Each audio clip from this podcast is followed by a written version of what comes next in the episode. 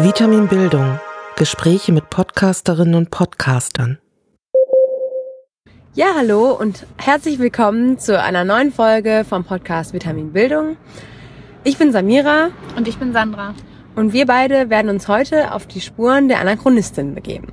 Genau, dahinter verbirgt sich nämlich die liebe Nora Hespers und die hat uns zu sich nach Hause eingeladen, um mit, um mit uns über ihren Podcast und über das Thema Bildung zu sprechen. Wir freuen uns sehr und sind mindestens genauso gespannt wie ihr.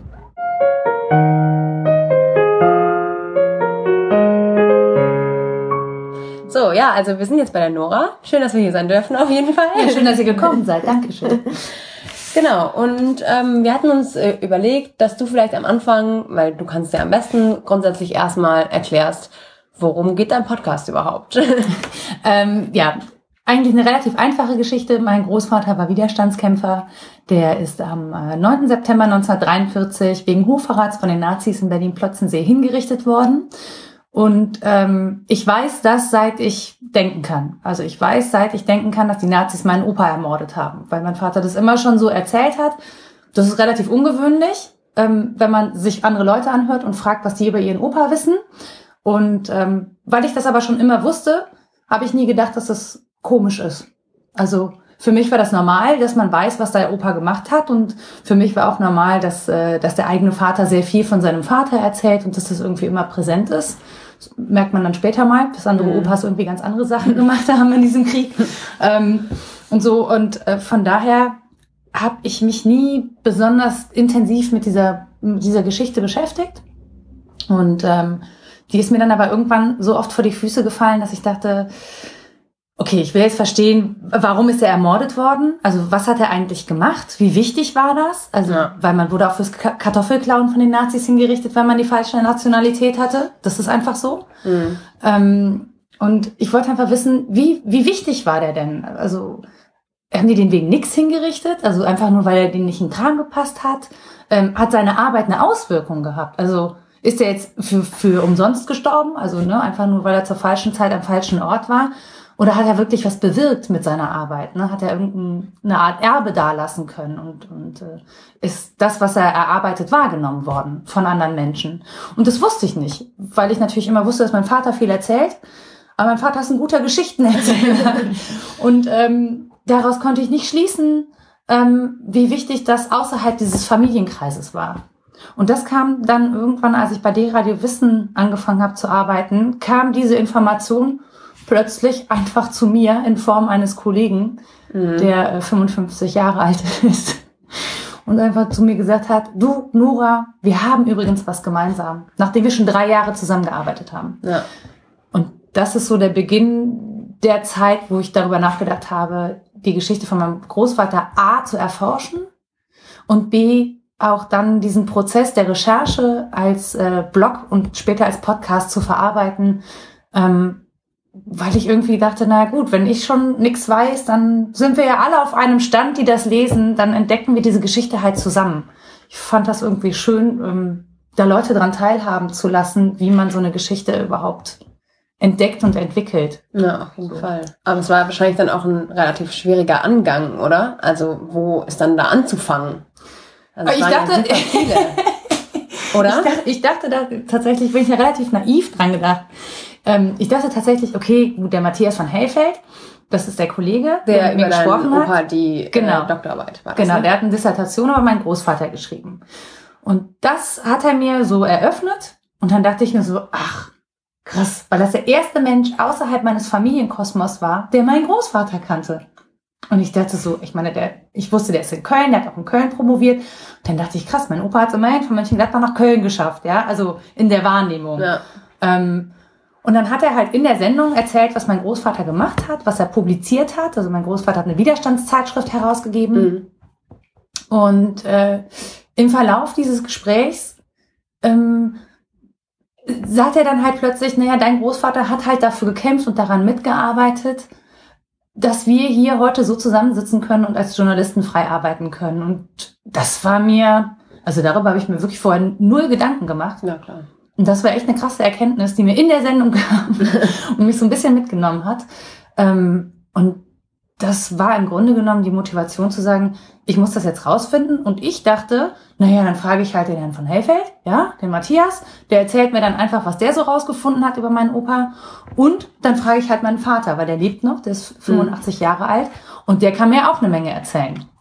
Und das habe ich dann auch gemacht und habe lange Interviews gehabt und habe mit diesen Interviews gearbeitet und mein Vater hat das ein oder andere auch publiziert, selber im Eigenverlag über meinen Großvater, so Fragmente und alles Ach, sehr aus seiner Sicht und so. Ähm, und er hat auch irgendwann mal irgendwelche Akten gelesen, also die Gestapo-Akten über meinen Großvater, das war ein Aktenordner. Und den hat er mir dann mitgegeben, damit ich den lesen kann. Genau, das war auf der Fahrt nach Berlin, oder? Genau, das war auf genau. der Fahrt nach Berlin. Ich habe halt nämlich irgendwann so, ich dachte mit dem Material komme, oh, so super, komme ich mit hin, da kann ich die Geschichte super mit erzählen. Die steht ja auch bei Wikipedia. Ich dachte, komm, ich schmück das einfach ein bisschen aus. Und dann ähm, habe ich aber rausgefunden, es gibt nicht nur diesen einen Aktenordner voll, es gibt über 3000 Seiten Dokumente in Berlin-Lichterfelde im Bundesarchiv über meinen Großvater. Dann habe ich die bestellt. ja, dann habe ich die mal bestellt und bin dann so, bin auch wirklich null mit Archivsachen äh, betraut. Ich bin auch nicht, das muss das wissenschaftlicher bearbeiten, merke ich gerade selber. Aber ich habe am Anfang erstmal da gestanden vor diesen wirklich latent angestaubten Mappen, die auch nach altem Papier riechen, wo dieses dünne alte Papier drin ist, so das hat auch noch so eine ganz krasse Haptik zwischen Karteikastenkästen, mhm. ja, saß ich da mit meinem Laptop. Und so und ähm, habe dann in, in diesen Akten geblättert und man muss halt auch so, also ich hatte zwei Tage Zeit und man muss es kopieren lassen. Also ich darf da nicht schön mit dem Handy stehen und zack, zack, zack. Das hätte ich alles schön abfotografieren können. Man ja, muss es kopieren. Ja, sehr schade. Ist schweineteuer. Also ich habe fast 400 Euro für die Akten, Boah. die Kopien ausgegeben aus eigener Tasche. Und ähm, naja, ich saß dann da und habe schon beim Durchblättern gemerkt, scheiße, ich rutsche immer wieder ins Lesen, weil das so spannend ist. Also mhm. es ist total traurig auf der einen Seite, aber es ist auch so spannend, weil ich was erfahre über meinen Großvater. Und ähm, das ist mir immer wieder passiert, dass ich angefangen habe zu lesen, obwohl ich wusste, Nora, du musst 3000 Seiten sichten, sichten, nicht lesen. Du musst wissen, entscheiden, brauche ich das oder brauche ich das nicht. Mhm. Und das ging nicht. Und dann gab's halt Briefe von meinem Opa, handschriftlich. Die waren original da drin. Und ich dachte so, das ist total krass, weil ähm, ich wusste nicht, dass es diese Briefe gab. Mein Vater wusste das auch nicht. Dann aus dem Exil oder was? Nee, war das aus das, da war er schon inhaftiert in Berlin. Ähm, der war im Reichssicherheitshauptamt. Mhm und ähm, war da inhaftiert. Und äh, die Briefe sind aus der Zeit, das wusste ich da noch nicht, das weiß ich halt jetzt, weil ich sie gerade gelesen habe, ähm, als er erfahren hat, dass er zum Tode verurteilt werden soll. Und er schreibt und schreibt und schreibt an den Volksgerichtshof. Erstens versucht er die Hauptverhandlung zu verhindern.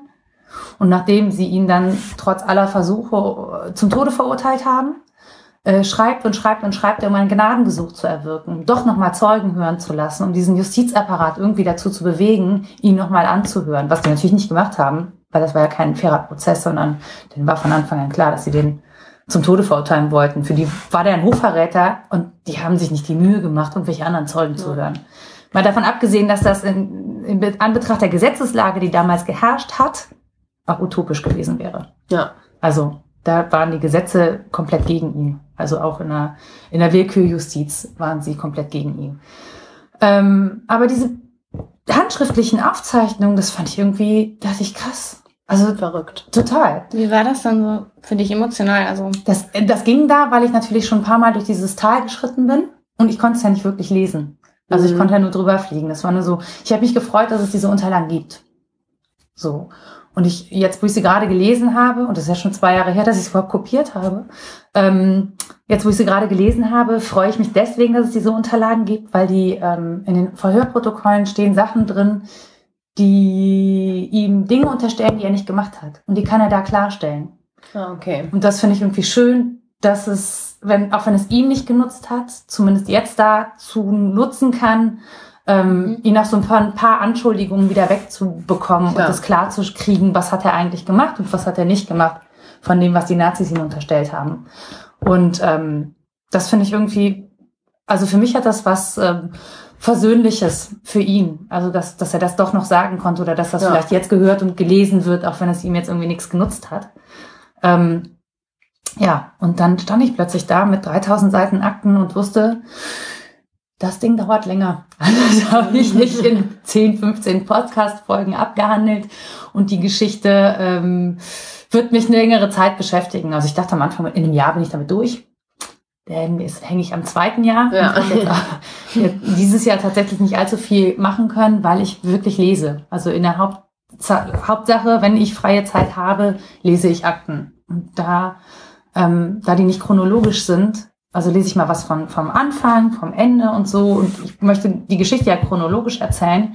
Ähm, muss ich erst alles gelesen haben, um dann zu wissen, was in welchem Jahr wie passiert ist, damit ich jemanden mitnehmen kann, der da gar nicht drinsteckt. Sonst geht es halt alles durcheinander. Und wie machst du das dann sozusagen, deine Gedanken dazu ordnen? Also schreibst du das dann immer zwischendurch auf? Oder, also ich meine, wenn du so paar hundert Seiten liest, dann das sich alles zu merken, ist natürlich, stelle ich mir auch schwierig vor. Ja, ich fange ja im Prinzip wieder von vorne an. Also ich, ich jetzt gerade sondiere ich, also ich lese, ich werde die mehrfach lesen müssen. So, ich sondiere, ich ähm, mache mir entweder so kleine Marker dran und sage, worum geht's da inhaltlich, damit ich die Textpassagen Mhm. wiederfinde. Genau, das meinte Und ich. sortiere halt auch nach, ähm, nach Jahr. Also weil ich ja wissen will, wann ist was passiert und so. Ähm, und das mache ich halt gerade. Und wenn ich das einmal alles runter und abgeschrieben habe, also zum Beispiel die, ähm, das Problem ist, die schicken mir halt, ähm, die Fotokopien habe ich als JPEGs. Da ist nichts mit Steuerung Ah, F. okay. Handschrift ist auch nichts mit Steuerung F. Ja. Dann diese, diese nationalsozialistischen Richter ähm, schreiben Sütterlin. Ganz ehrlich, ich habe lange, also Sütterlin lesen ist eine Sache, Sütterlin Handschrift lesen Mhm. von so einem alten Typen, der so eine Arzthandschrift hat, ist fast unmöglich. Oh Gott. Ja, das heißt, ich sitze wirklich manchmal da und brauche eine Stunde, um eine Seite zu übersetzen, Ja. weil ich diese Schrift entziffern muss. Ja, So. stimmt. Da denkt man ja auch gar nicht dran. Nö, überhaupt nicht. Aber ich habe jetzt auch gerade bei 3000 Seiten gedacht, ja, schön abgetippt, aber nix da. Ja. Und die handschriftlichen Sachen, die möchte ich natürlich, die habe ich natürlich eins zu eins, also die habe ich auch nicht auszugsweise abgetippt, sondern die habe ich einfach komplett abgetippt. Einfach weil ich dann äh, ne, mit so Funktionen wie Steuerung F einfach schnell suchen kann, wann hat er was geschrieben Ja, und ähm, mir Sachen mark- markiert. Äh, Du hast halt immer die Chance, in, in Word oder Page ähm, Kommentare zu setzen Ja. und so. Also ich guck schon, was ist super, super wichtig. Ne, was will ich auf jeden, jeden Fall erzählen und den Rest, ähm, den verdaue ich eigentlich nur so ein bisschen. Und wenn ich dann in das Jahr oder an die, an die Stelle komme, ähm, wo ich, über die ich erzählen möchte, sondiere ich halt mein Material neu. Mhm. Also das kann ich aber dann ja schnell machen. Ne? Aber dann gucke ich, okay, was hat mein Vater denn gesagt zu der Zeit? Was ist da ungefähr passiert im Privatleben? Ne? Was hat der so erlebt? Und äh, was war parallel? Ich muss auch gucken, was war parallel in Deutschland. Ich weiß nicht, was in welchem Jahr wirklich so Ja, relevant klar. war. Und äh, warum die zum Beispiel in einem bestimmten Monat eine bestimmte Schrift publiziert haben. Das bezieht sich ja auch immer auf aktuelle Ereignisse. Mhm. Also es gibt ein Ding, das wird ihm vorgeworfen, ähm, das hat damit zu tun, dass die, dass die Wehrdienstzeit auf zwei Jahre erhöht wurde. Also nie von gehört, Ja. ja. Ja, ich klar. habe gar keine Ahnung, was das für eine Relevanz hat. Und was das, was das bedeutet hat für die Jugendlichen damals und so. Das muss ich erstmal nachgucken. ja. Warum ist das wichtig und warum ist es wichtig, ähm, dass er da was gegen geschrieben hat? Also warum finden die Nazis das scheiße? Ich habe eine grobe Ahnung, aber Ja, gut. ne, Klar. so, ne? Aber das musste halt nachrecherchieren. Also ich mache so ein halbes Geschichtsstudium nebenbei. Mhm. Das klingt auch aufwendig. Das ist super aufwendig. Und dann ähm, guckst du ja immer so, das ist thematisch und meistens ist ja eine Folge zu ungefähr einem Thema oder einem Ereignis. Ja, Und äh, das hast du dann auch aus verschiedensten Quellen meistens, oder? Also manchmal noch mit einem Interview von deinem Vater und Genau. Also wenn ich Glück habe, habe ich verschiedene Quellen. Ansonsten, ähm, ich nehme ja immer, wenn ich Zitate habe, habe ich ja meine lieben netten Kollegen, die mir Ja. das einsprechen, was toll ist, weil normalerweise kostet ein Sprecher einfach wirklich viel Geld. ja. Und die sind einfach so nett und machen das für mich. Ähm, dann lesen die mir die Zitate ein, was super ist, weil dann muss ich das nicht selber machen, was ein bisschen Abwechslung in der Stimme. Ja, klar. Aber ich finde auch diese Zitate total wichtig, weil es ein anderer Sprech ist, weil du auch was mitkriegst von der Zeit, wie haben die geschrieben, Auf jeden wie Fall. haben die gesprochen. Ähm, so, die sind dann auch, diese, diese, dieser Nazi-Sprech ist auch wirklich sehr kalt. So. Ja, man ist Mhm. dann einfach näher dran am Geschehen, finde ich auch. Ja, du kriegst es besser mit. So, ne? Auch ich habe jetzt äh, bei einem Vortrag den, ähm, ein kleines Experiment gemacht. Ich habe eine Textpassage genommen, die Leute das still lesen lassen. Und ich habe die Textpassage genommen und die eingesprochen. Ja. Und ähm, die haben das gelesen, saßen da alle und waren betroffen und so. Das, man merkte schon, dass sie das verstanden haben. Aber in dem Moment, als ich das gelesen habe und meine eigene Betroffenheit äh, da sozusagen auch offenbart worden ist auf der Bühne, ähm, waren die viel angegriffener. Das Klar. hat sie viel mehr berührt und das war viel näher dran. Und das ist das halt, du kannst halt einen Text, kannst du so lesen, wie du willst, den musst du nicht an dich ranlassen. Aber wenn dir jemand mit einer Stimme was erzählt, ähm, und der lässt sich von dem Text mitnehmen und kann das in seiner Stimme widerspiegeln, dann berührt dich das viel stärker. Und dann kommst du da auch nicht einfach da raus. Du kannst nicht einfach weggucken oder weghören. Deswegen hast du dann auch wahrscheinlich einen Podcast ausgewählt als Medium, weil du irgendwie dachtest, damit kannst du auch so Emotionen und so besser rüberbringen. Nö. Also war gar nicht so im Vorhinein Nee, ich habe das überhaupt geplant. nicht. Nee, ich habe das gar nicht berechnet. Also ich bin auch überhaupt nicht, was ja total bescheuert ist. Ich mache ja seit Jahren Radio. Ich bin überhaupt nicht auf die Idee gekommen, da als Podcast zu machen. Ich dachte nur irgendwann, boah, die Texte sind echt lang. Das sind echt lange Texte, die du schreibst. Das liest keiner. Und ich finde es manchmal ganz praktisch, ähm, weil ich sehr viel unterwegs bin zum Beispiel und im Auto Artikel lesen ist wirklich ganz schwierig. Und dann, ich wünsche mir ganz oft irgendwie, dass mir das jemand vorliest, dass ich einfach so eine Vorlesefunktion habe. Auch bei, bei längeren Artikeln, keine Ahnung, du machst irgendwas in der Küche oder Wäsche oder was auch immer. Ja. Ja, aber du hast einen Artikel und eben nicht ein Radiostück. So, das heißt, du willst es hören. Ähm, ich hatte mich damals damit beschäftigt, es gibt einen Sprachen, also einen Dienst, Narando, die lesen, da lesen halt Sprecher Artikel ein. Ja. So, und dann dachte ich, du kannst auch deine Artikel einlesen. Und im Produzieren habe ich dann festgestellt, wäre natürlich geil, wenn dein Vater das selber spricht. Und habe dann quasi, also meinen eigenen Job gemacht als, als Radiojournalistin, ohne das so richtig verknüpft zu haben. Das ist, es klingt total bescheuert, ehrlich gesagt. Aber ähm, das ist halt einfach so, das ist wirklich nur aus dem Wunsch passiert, dass ich dachte, oh, die Leute haben echt keinen Bock zu lesen, das musst du denen einfach vorlesen. Und dann wusste ich natürlich, dass ich das kann. Ja. Dass ich vorlese, also dass ich, dass ich äh, Skripte vortragen kann oder frei sprechen kann, wenn das, wenn ich das mache. Ähm, so, und dann habe ich äh, Equipment bestellt, weil wenn, dann wollte ich das auch gut haben. Mhm. Und ja, und dann habe ich das einfach angefangen. Und das machst du auch alles dann alleine. Also das produzierst du komplett alleine alles. Ja. Das ist allerdings auch nicht, ich finde das nicht so aufwendig, weil das ist dein normaler Job als Radiojournalist, Ja, es ist dein normaler Job, Dinge alleine zu produzieren, selber zu schneiden, zu wissen, wohin dein Mikrofon zu halten ist, wie das klingt, wie du das aufnimmst. Ähm, man hört so ein bisschen den Unterschied äh, von den Anfangspodcasts zu später, was die Klangqualität angeht. Also ich Mhm. habe am Anfang zum Beispiel keine, an meiner Stimme nichts verändert, ich habe keinen Equalizer benutzt oder so. Mhm. Ähm, später dann schon, weil dir relativ viel verloren geht beim Umrechnen und es auch sonst auf dem iPhone dosig klingt. Okay. So. Also da habe ich schon versucht, ein bisschen dran zu drehen, aber da bin ich auch echt kein, kein Profi. Also ein Techniker könnte das viel besser auspegeln und aussteuern und so. Aber ähm, da sind auch manchmal Schnittfehler drin. Das ist einfach so, das liegt auch daran, dass ich einfach nicht die Zeit habe, ähm, das Ding von vorne bis hinten so mega sauber durchzuproduzieren. Das sind halt, wenn du so ein Ding machst von 12 bis 18 Minuten, da kannst du mal einen ganzen Tag dran sitzen. Ja. Die Zeit habe ich halt einfach nicht. Ich sitze halt abends vier Stunden dran und versuche das zusammen zu basteln.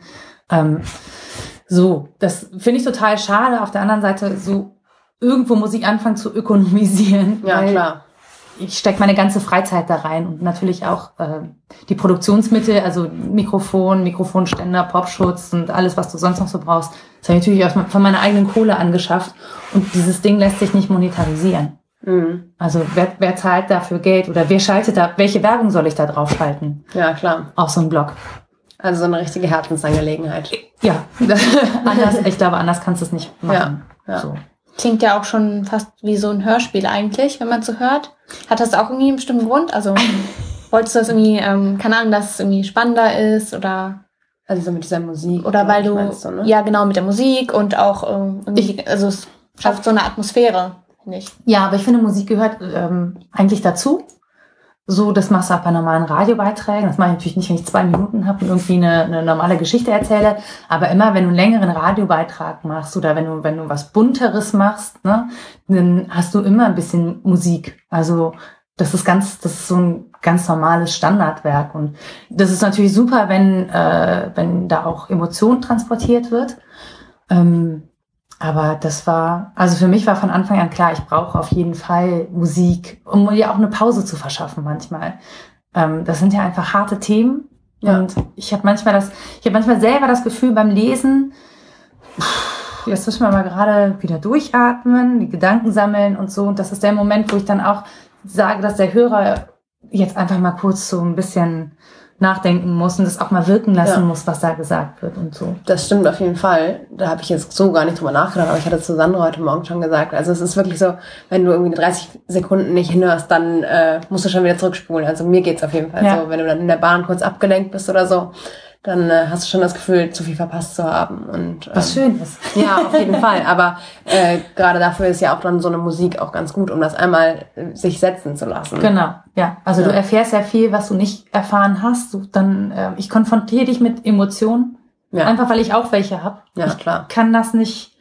Also ich bin an der Stelle auch nicht Journalist natürlich, ich bin nicht neutral, kann ich gar nicht sagen, das ist mein Großvater, das ist äh, mein Fleisch und Blut sozusagen. Und ähm, natürlich guckt man auch, ob man sich ähnlich ist in bestimmten Sachen.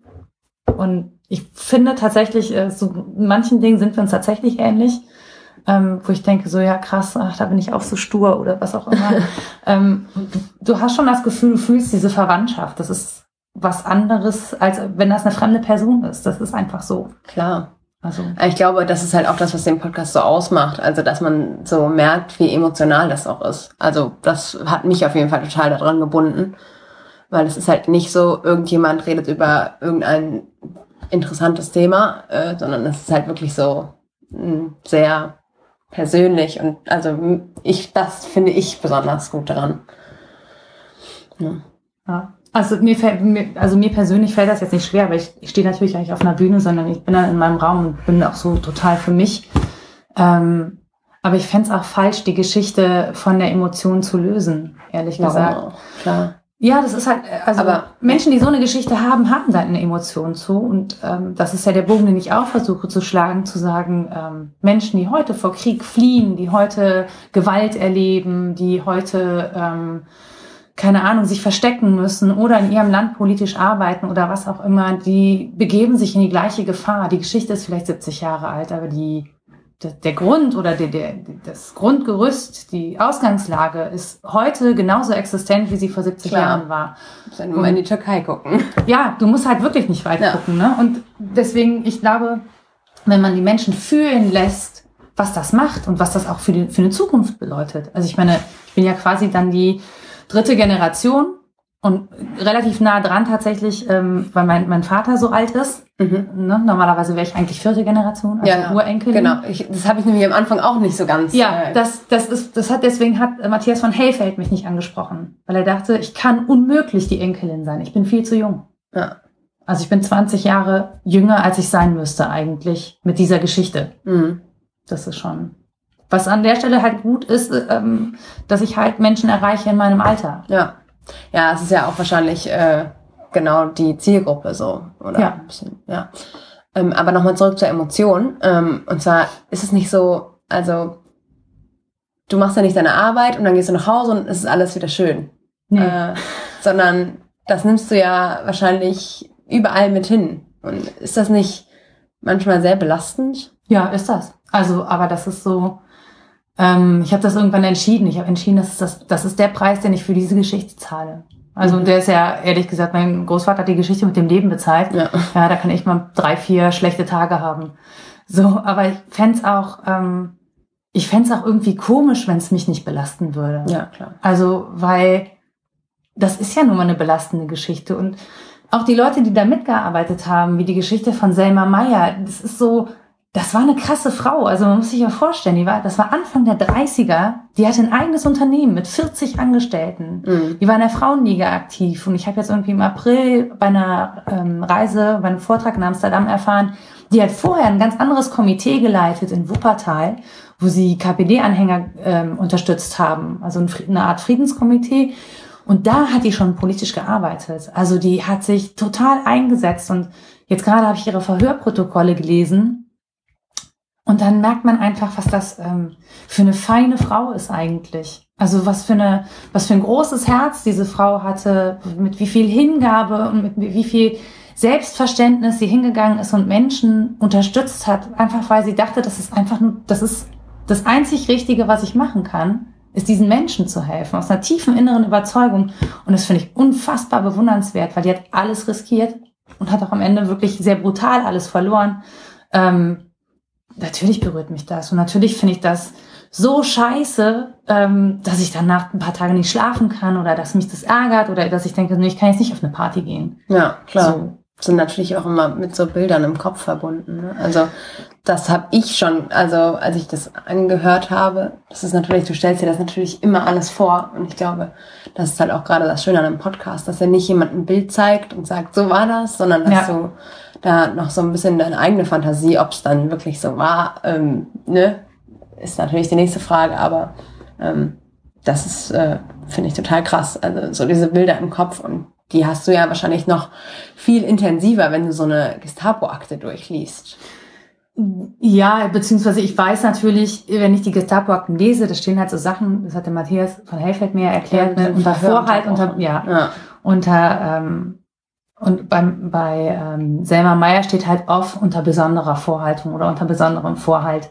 Und dann weiß ich einfach, die haben mir echt ordentlich zwischen gehabt. Die haben die grün und blau geschlagen und zwar durch die ganzen Verhöre durch. Einfach aus dem Grund, weil sie Jüdin war. Ja.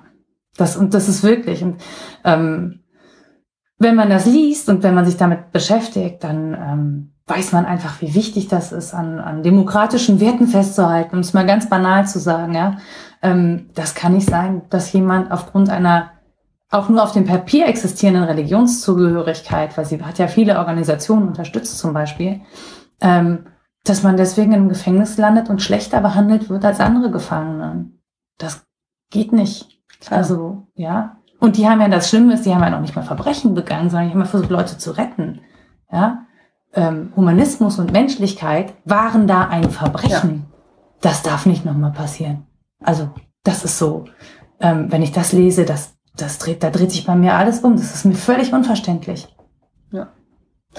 ja, das ist dann wahrscheinlich auch so der Bogen, den man da bei uns zum Thema Bildung spannen kann, ne? Weil das ist ja, ähm, natürlich gehst du jetzt nicht mit erhobenem Finger hin und sagst, so nicht, meine lieben Leute, aber ähm, man öffnet natürlich auch den Zuhörern die Augen. Ne? Und äh, du ziehst ja auch super oft dann die Parallele zur Gegenwart und sagst, ja, das ist gar nicht so weit weg. Also ähm, wir sagen zwar immer, das ist die Vergangenheit Deutschlands, aber ne? äh, Ja, es gibt Leute, für die ist das nicht die Vergangenheit und die sich auch heute noch wünschen, das wäre die Gegenwart. Ja. Da müssen wir nicht drum Traurig rumreden. genug. Ja, aber was, ich frage mich dann immer, was fehlt denen? Also Bildung, viele, ich finde, viele Leute übersetzen Bildung mit Zahlen, Daten, Fakten, Wissen. ja, Aber ich finde, Herzensbildung gehört auch mit zur Bildung. Also sowas wie Empathie oder was Ja, genau würdest Ähm, du? genau, Empathie. Ja, also so dieses das Mitgefühl haben und dann auch zu wissen, wie gehe ich eigentlich damit um und sich nicht nicht davor zu verschließen, Dinge auch nachzuempfinden. Und ähm, ich habe jetzt gerade äh, diese Website gesehen, ähm, Holocaust Upload, ähm, wo sie zeigen, wie äh, israelische Jugendliche ähm, KZs besuchen und was sie da machen und so. Und das ist krass emotional, was die da erleben. Also die gehen da nicht einfach durch, sondern die performen da richtig, die lesen Texte von Frauen, die da gefangen genommen worden sind, die erzählen, wie sie äh, massenweise Babys in Gruben verscharrt haben und so und durchleben das halt so richtig. Und das finde ich, ich finde das total krass, dass sie diese jungen Menschen da reinwerfen in diese Emotion. Ähm, und deutsche Jugendliche machen das ganz anders oder mit deutschen Jugendlichen wird es ganz anders gemacht, da wird ganz anders äh, vorgegangen. Die werden gar nicht so sehr, ähm, also es wird nicht, diese Emotionalität wird nicht so erzwungen. Ich weiß jetzt Mhm. nicht, ob erzwungen das richtige Wort ist oder ob das für die auch normal ist, dass das dazugehört, dass man das so durchlebt und so. Ähm, aber ich glaube schon, dass es wichtig ist, das nachempfinden zu können. Nicht einfach nur lesen, weil das zu lesen, das macht, dass du Dinge im Kopf hast. Ja, du hast das gelesen, das ist aber ganz trocken. ja, Das ist völlig abgekoppelt von jeder Emotion. Und Emotion braucht Zeit, das muss sich entwickeln. Und für eine Emotion brauchst du eine Geschichte. Also du brauchst nicht die Geschichte, sondern du brauchst eine Geschichte, eine ganz persönliche Geschichte, etwas, das sich nachvollziehen lässt. Und anhand dessen du dann überprüfen kannst, im Verhältnis zu dieser Geschichte, wie sind denn meine Werte? Wie stehe ich denn zu dem Thema? Wie kann ich mich denn da positionieren? Und ähm, kann ich das zum Beispiel vor mir verantworten, äh, wenn ich die und die Position habe, dass Dinge mit anderen Leuten passieren? Also das, ne, wenn ich, wenn ich sage, ja, ähm, die müssen jetzt alle abgeschoben werden. Das habe ich ja leicht gesagt. Dass ich mich damit beschäftige, was bedeutet das denn für die? So auf einer emotionalen Ebene oder auf einer ganz persönlichen Ebene. Was bedeutet das zum Beispiel für meinen Mitschüler, wenn die den jetzt zurück in die Türkei schicken? Also meinst du so viel aktiver, also sozusagen sich bilden? Beteil ja, genau. Ja. Ne, mit Beteiligung, auch mit emotionaler Beteiligung. Ja. ja. Und auch mit, mit, ich finde das wirklich wichtig, dass, ähm, dass man merkt, dass wenn man Dinge sagt oder wenn man Dinge meint, dass diese Meinung einen Einfluss hat. Dass man das nicht einfach sagen kann, sondern da steckt was hinter. Das hat ja. Konsequenzen und das betrifft Leute. Das hat einen Einfluss. Das hat im Zweifel einen Einfluss auf deinen besten Kumpel. Da hast du nicht drüber nachgedacht. Mhm. Und hups, ach nee, plötzlich ist er weg. Ach, das war doof. Du hast dir vorher keine Gedanken drüber gemacht. Das passiert aber so. Das passiert genau in dieser Naivität. Und du wirst, glaube ich, erst anfangen, eine eigene Haltung zu äh, einzunehmen, wenn es dich persönlich betrifft. Und ich finde, dieses Betreffen kann man herstellen. Mhm. Ja. Ich finde das auch wichtig, dass man das tut und zulässt. Und dann natürlich musst du die wieder abfangen. Also ich versuche ja die, versuche in meinem Podcast, dich nie mit einem Scheißgefühl da rausgehen zu lassen. Oder dich alleine zu lassen mit dieser Emotion. Sondern ich sag dir zumindest, wir teilen das. Ja, also mir geht's auch scheiße damit. Ja. So, also ich, das, weil ich fände ich fänd's nicht gut, ähm, dich da reinzuwerfen und dann da einen Cliffhanger zu machen oder so. Ja. Das finde ich irgendwie so. Hm. Aber so an sich, ähm, also ich glaube, so ein Podcast wie deiner wäre jetzt gut ähm, in so einem Szenario, wie wir das jetzt zum Beispiel haben, also in so einem Bildungsszenario quasi, ähm, um Jugendliche für so ein Thema zu sensibilisieren. Ich hoffe das. Also das ist so ungefähr die Hoffnung, die ich habe, dass so wie ich die Geschichte erzähle, dass sie für Jugendliche relevant sein kann.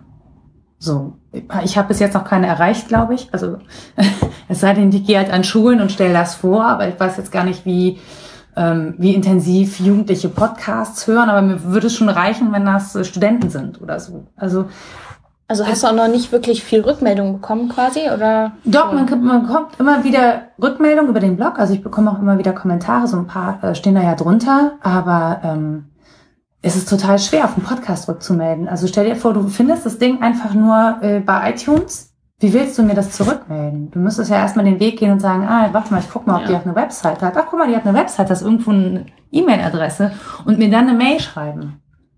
Ja, wenn es einen wirklich interessiert, wäre das dann natürlich der Weg. Ja, aber, aber, warum solltest du das tun? Einfach um mir zu sagen, dass es toll ist oder dass es scheiße findest, ja, von mir aus ja auch gerne, aber das ist so, also ich glaube, dass ich meistens sowieso eher Leute finden, melden, die es nicht gut finden. Also Kritiker und Leute, die es gut finden, die rezipieren meistens. Ja. Und bis eine Rückmeldung kommt. Und die meisten Rückmeldungen habe ich nicht über die Leute, die hören, sondern über die Leute, die lesen. Ja, so okay. Aber das ist einfach schwierig, direkt eine Rück... Also du kannst ja nicht im Podcast chatten. Das wäre ganz geil, ehrlich gesagt. Ja, Wenn es eine Funktion gäbe, ein Mail an Autor, mhm. ja, und dann kannst du mir direkt eine Nachricht da lassen, fände ich super. Gibt's aber ja nicht. Also noch nicht. Es kann sein, dass das jetzt in Zukunft kommt. Hattest du dann auch schon mal so richtige Kritiker, die das irgendwie so ein bisschen schlecht machen wollten? Auch die ganze Geschichte vielleicht oder? Nee, hatte ich bis jetzt äh, glücklicherweise noch nicht. Also äh, klar, wenn ich auf Facebook diskutiere und dann deutlich mache, auf welcher Seite ich stehe und dass ich gegen Nazis bin und so, kriegst auch Sprüche. Also dann wird's auch derb. Auch so, dass du denkst, na gut, dann melde ich das jetzt halt mal. Ähm, aber die gehen nur gegen mich persönlich, nicht gegen die Geschichte. Ich glaube, dass es auch schwierig ist oder dass man sich schwer tut, jemanden zu kritisieren, der sich so ähm, verletzlich zeigt. Also ich bin, bin ja wirklich sehr offen damit, ja. Und ähm, wenn man merkt, dass dich das so berührt, glaube ich, naja, bist du bist du nicht so bereit zu sagen, ja, ist jetzt aber richtig scheiße, was du gemacht hast. Ja, weil du merkst ja, dass ich da irgendwie drin stecke und dass mich das betrifft und dass das sehr persönlich ist und so. Ähm, das, ja. Also, es sei denn, ich würde es halt als, ähm, als, als redaktionelles Ding machen, dann wäre ich natürlich viel schneller Kritik ausgesetzt. Aber da hast du dich bewusst gegen entschieden oder war das nie eine Option? Ähm, also ich glaube, so richtig bewusst war das nicht, aber wenn ich mir das Projekt so angucke, wäre das kein, kein Radioformat. Das ist einfach, das würde mich in Zwänge setzen. Das würde mich dazu zwingen, regelmäßig zu liefern. Ja. Das würde mich in ein Format zwingen. Also ich müsste dann mich entscheiden, wie will ich es präsentieren. Und manchmal habe ich ja Texte, die ich nur selber spreche. Manchmal arbeite ich mit Zitaten, manchmal mit Interviews. Manchmal bin ich auch draußen und du hast Geräusche, Umgebungsgeräusche, Szenen, ja, Menschen, mit denen ich draußen spreche. Ähm, das ist ja sehr unterschiedlich. Manchmal mache ich acht Minuten, manchmal 18. Ja. Das ist alles nichts, was du anbieten kannst. Und ich hätte dir vorher auch nicht sagen können, ähm, ja, ich brauche jetzt drei Monate, dann habe ich die 3000 Seiten gelesen. Ja, okay, das war natürlich auch alles sehr offen. Ne? Ja, das so. Und da bietet mir der Podcast natürlich oder auch das, das Blog alle Freiheiten. Da kann ich so lang oder so kurz schreiben, wie ich will. Da kann ich Bilder reinmachen oder kann es auch lassen. Ähm, ich kann zitieren, wen ich will, wie oft ich will. Ja, ich kann das genauso machen, wie ich gerade das Gefühl habe, dass das jetzt in diese aktuelle oder bestimmte Geschichte passt und muss es auch nicht mit einem Redakteur absprechen. Ja. Also, ja, ich glaube Der ist halt tatsächlich. wahrscheinlich eh kürzen oder. Was ja total okay ist, das Ja, ist ja klar. sein Job als Redakteur. Sein Job ist es ja auch, die Dinge in Frage zu stellen, die ich tue und sagen, zu sagen zum Beispiel, das versteht man aber nicht an der Stelle oder mh, da hätte ich einen anderen Angang gewählt oder eine. Aber ich habe das Gefühl, das Ding ist so, so wie ich das, ich hätte keinen anderen Weg, das zu machen, als so wie ich das so aus dem Bauch heraus mache, wie sich bei mir so eine Geschichte entspinnt, so geht die dann auch in den Blog Ja. und ähm, an der Stelle könnte ich das wirklich ganz schlecht ertragen, wenn mir da jemand was anderes erzählt. Da wäre ich auch, ähm, glaube ich, nicht kritikfähig. Ähm, Weil, weil das so was Persönliches ist und weil ich natürlich eine Intention habe mit dem, was ich mache. Ähm, und da wäre ich einfach extrem empfindlich. So. Ja, klar. Aber ähm, wenn du jetzt sagst, ähm, du machst das alles selber, ähm, bevor du es sozusagen hochlädst und zur Verfügung stellst, gibst du es irgendjemandem zum Anhören und sagst du, gib mir mal eine Rückmeldung oder gar Nee, nicht? ich Okay. hau das einfach alles. Das muss ja fertig werden. Okay, aber ähm, so wenn's, also so aus deinem Bekanntenkreis oder so, kriegst du da, fragst du, holst du dir da mal, mal so Meinungen ein oder so? Oder ähm, ist der, also ist das jetzt nicht so wichtig? Hm, Also du, also klar ist mir Rückmeldung wichtig. Ja, also mir ist total wichtig, dass Leute das, auch Kollegen das hören, auch Kollegen, die, von denen ich zum Beispiel weiß, dass sie schon richtig gute Sachen gemacht haben. Mhm. Mir ist deren Meinung schon wichtig. Aber das ist nicht das Kriterium, ob ich das jetzt pu- publiziere oder wie. ach so, ja, nee, klar. Ne? Das ist nicht das Ding, sondern mir ist wichtig, dass sie es gut finden, weil das, das spricht dann halt auch für die Qualität dessen, was ich da produziere. Ähm, aber selbst wenn sie es nicht gut finden würden, würde ich es nicht verändern. Ja. So, sondern das ist, ich habe da, das ist meine Art der Ausdrucksweise. Das, ähm, ich kann das nicht anders. Also mit dem, mit der Geschichte ähm, kann ich das nicht anders. Auch selbst wenn jemand sagen würde, es wäre aber besser, wenn und das sehr konstruktiv formulieren würde, hätte ich das Gefühl, das ist dann aber nicht mehr meins. Das ist Mhm. nicht so, wie ich mich ausdrücke. Ja. So, Ja, es ist ja auch deine ganz persönliche Geschichte und Auseinandersetzung. ja. Da, da steckt halt auch viel von mir drin, so das äh, oder von meiner Persönlichkeit und ja, wie gesagt, bei allen anderen Beiträgen dürfen die mich gerne kritisieren und kürzen und Sachen sagen und andere Einstiege wünschen und was auch immer. Das ist ähm, ganz normales Alltagsgeschäft, dass du mit dem Redakteur auch mal streiten musst um, um äh, bestimmte Themen oder, oder Passagen in deinen Beiträgen. Das ist total normal. Und es ist auch total normal, dass du manchmal sagen musst, okay, dann nehme ich ihn halt raus. Hast du gewonnen? Aber in dem Fall wäre das, nee, kann, ich kann das nicht. Also es Ja.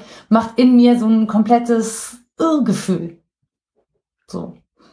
Das ist, wie gesagt, das ist vielleicht auch ein bisschen ähm, eigen und, und äh, komisch an der Stelle, aber ich, es, es ist einfach so. Nee, es ist, also man merkt ja total, dass es so dein Ding ist, nur deins. Und das, Ja. Hast du dir irgendwie so ein Limit gesetzt, bis wann du das irgendwie geschafft haben willst? Ja, ich hätte das gerne schon vor einem Jahr geschafft.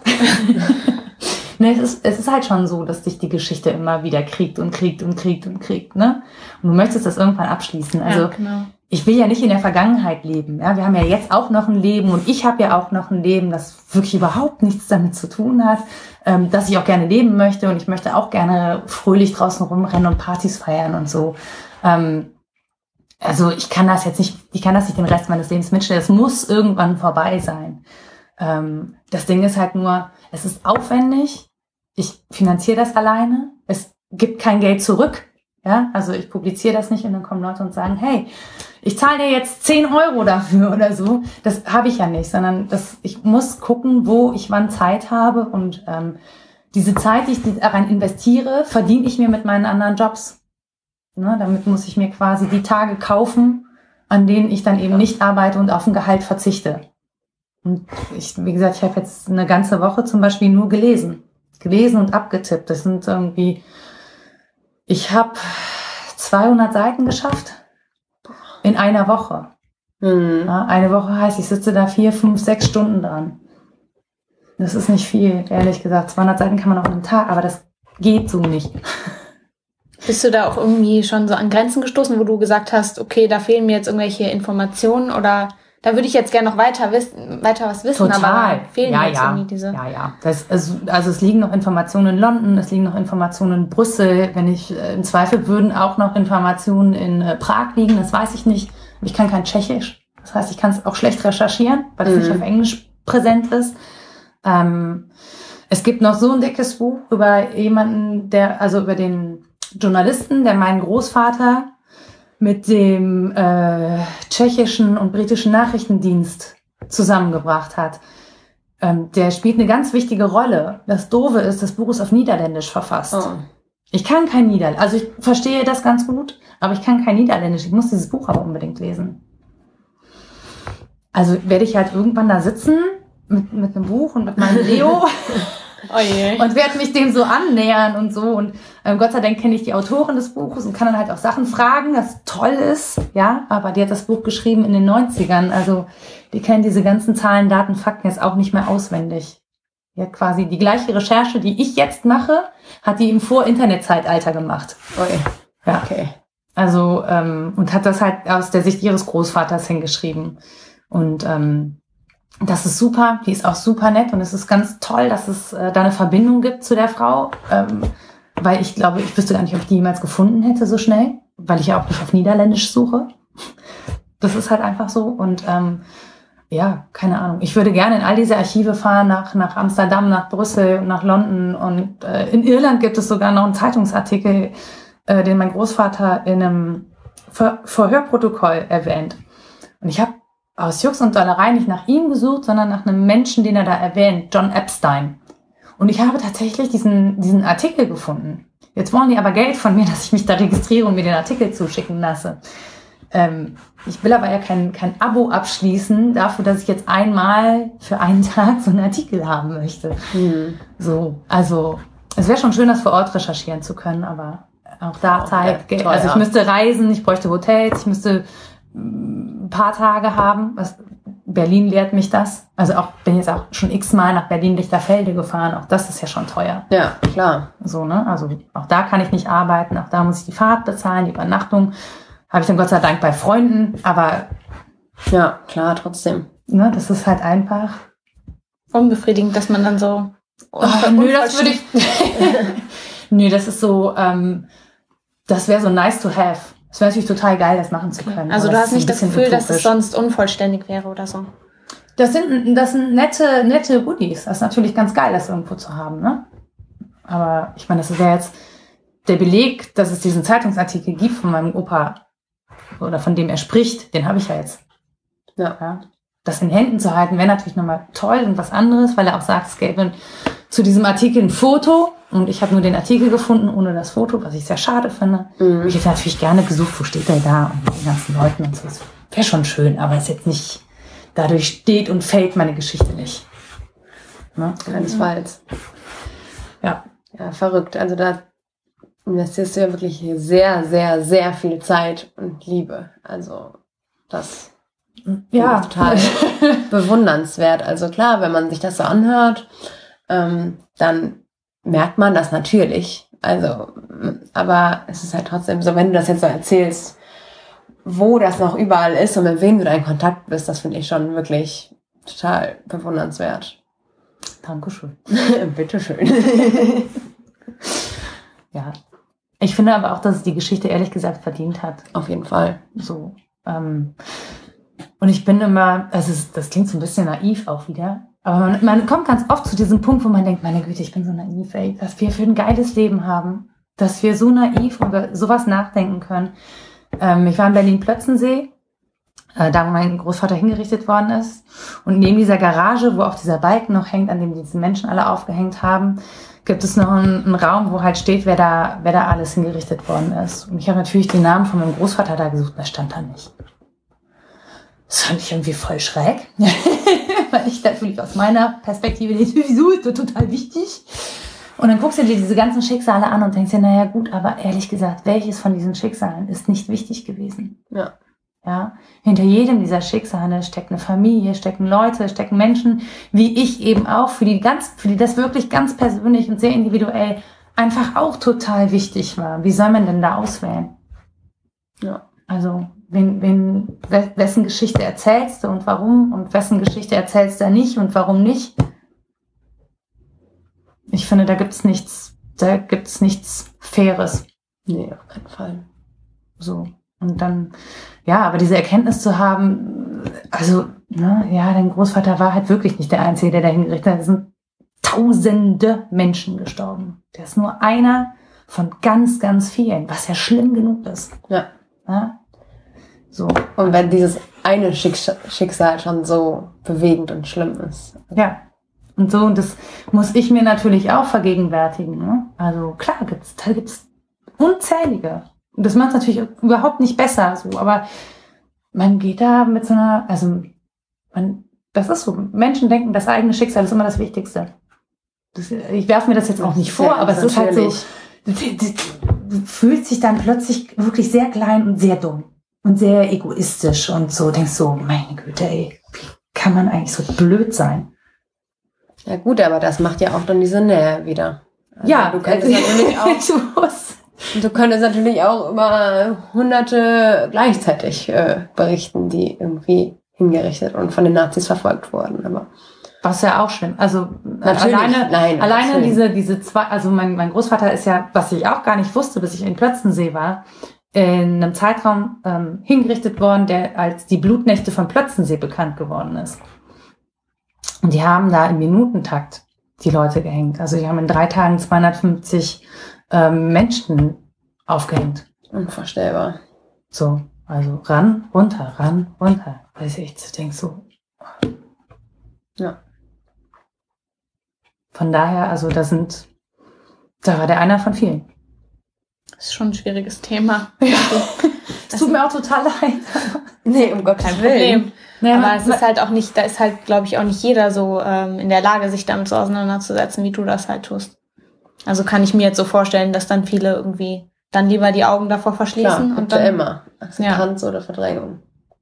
Ja, also mir tut's manchmal auch leid, dass ich Leute da so mit ähm, belästige sozusagen. Ja, das sind ja, ich erzähle ja keine Geschichte, wo hinterher alle aufstehen denken, boah, das hat mich jetzt aber richtig gut unterhalten, das war aber super lustig oder so, sondern ich, ich mute dir eine scheiß Emotion zu. Ich mute dir zu, dass du dich schlecht fühlst, dass du dich traurig fühlst, ähm, dass dich was deprimiert.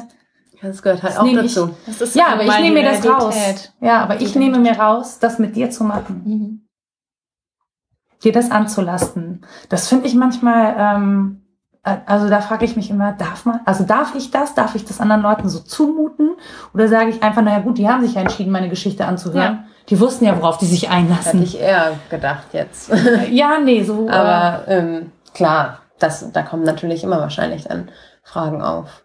Ja, also ich finde, finde das, finde das toll, dass es gelingt, ähm, Menschen da so mitzunehmen in die Emotionen. Auf der anderen Seite ähm, frage ich mich trotzdem manchmal da auch nach dieser Verantwortung. Ne? Also habe ich eine, wie, wie viel Verantwortung muss ich da übernehmen? Ja. Wow. Ja, auf jeden Fall sehr, sehr interessantes Thema, finde ich. Ist, Und ist auch für Ich mich, finde, also das ist total, also es beweist sehr viel Stärke, dass du dich damit auseinandersetzt, finde ich. Und also ich finde es total interessant. Ich finde den Podcast wirklich. Und ähm, Einzigartig, auf jeden Fall. Wenn man so sich mal äh, die Landschaft von den Podcasts da so anguckt, was es da alles gibt. Gerade auch so, ja, wir haben uns auch viele Bildungspodcasts so angeguckt. Und ähm, das ist einfach nochmal was völlig anderes, also eine andere Form von Bildung, die man dadurch quasi erfährt, weil man lernt ja auch viel Informatives, sag ich mal.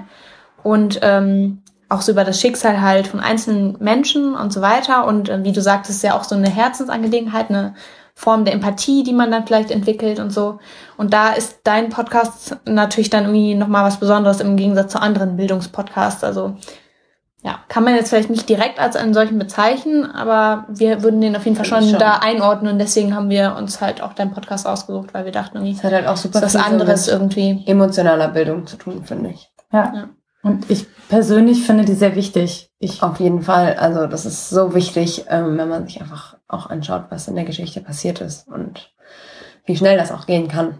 ja, und ich glaube, es ist auch wichtig, um Lösungen zu finden. Also nur Dinge, die dich betreffen, für die fühlst du dich verantwortlich. Und nur dann versuchst du auch Lösungen zu finden für solche Sachen. Ja. Du versuchst nicht Sachen zu lösen, die dich eigentlich nicht interessieren.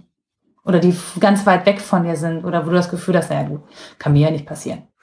Ja, aber das ist halt das Ding so, ne? Ganz weit weg ist immer sehr relativ, ähm, finde ich. Also wenn man das jetzt auf die heutige, heutige politische Lage so überträgt, dann äh, ist das ja sehr häufig, dass äh, Menschen sich nicht direkt angesprochen und betroffen fühlen. Und Ich, Aber- ähm, ja, aber selbst da bin ich in einem riesen, riesen Zwiespalt mit mir. Ja, ich äh, investiere meine Zeit und mein Geld da rein, die Geschichte von meinem Großvater zu erzählen. Den kann ich aber nicht mehr retten, der ist tot.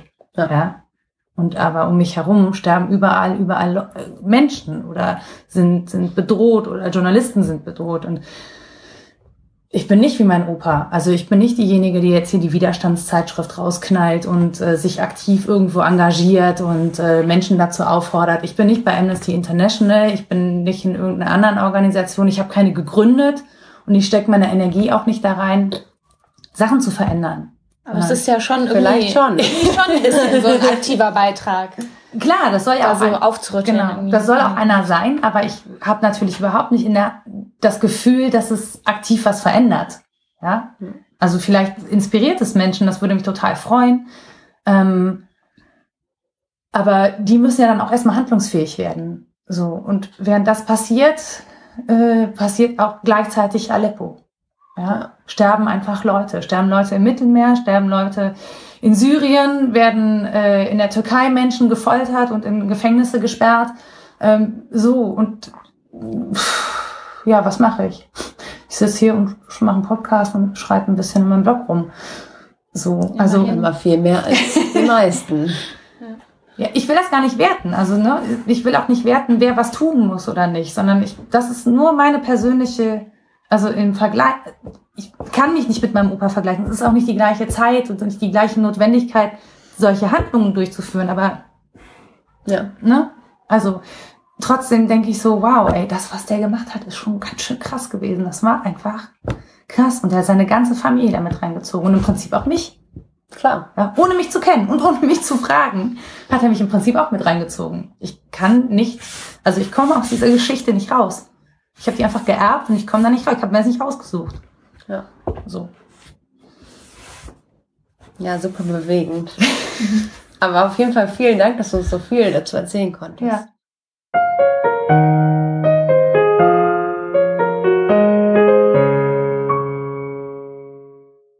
So, ja, das war jetzt unser Gespräch mit der Nora. Ich fand's super klasse, ähm, total interessant. Ja, es war auf jeden Fall eine schöne Erfahrung, mal zu sehen, wer hinter so einem Podcast steckt, den man ja eigentlich immer nur hört. Und äh, wir hoffen natürlich auch, dass äh, wir euch den Podcast damit ein bisschen schmackhaft machen konnten, weil der ist wirklich super und auch äh, total informativ. Genau, hört auf jeden Fall mal rein. Also die Anachronistin ist auf jeden Fall sehr zu empfehlen. Genau, und natürlich könnt ihr euch auch gerne die anderen Folgen unseres Podcasts Vitamin Bildung anhören. Da gehen wir nämlich auch noch auf die Spuren von anderen ähm, deutschen Podcasts. Und ähm, ja, auch sehr interessant. Können wir euch nur ans Ja, auf jeden Fall. Also bleibt dran, ne? Ein paar Bildungspodcasts werden wir euch hier vorstellen. Und dann wär's das an dieser Stelle von uns. Wir würden uns verabschieden. Ja, und dann bis zum nächsten Mal, ne? Ciao. Tschüss.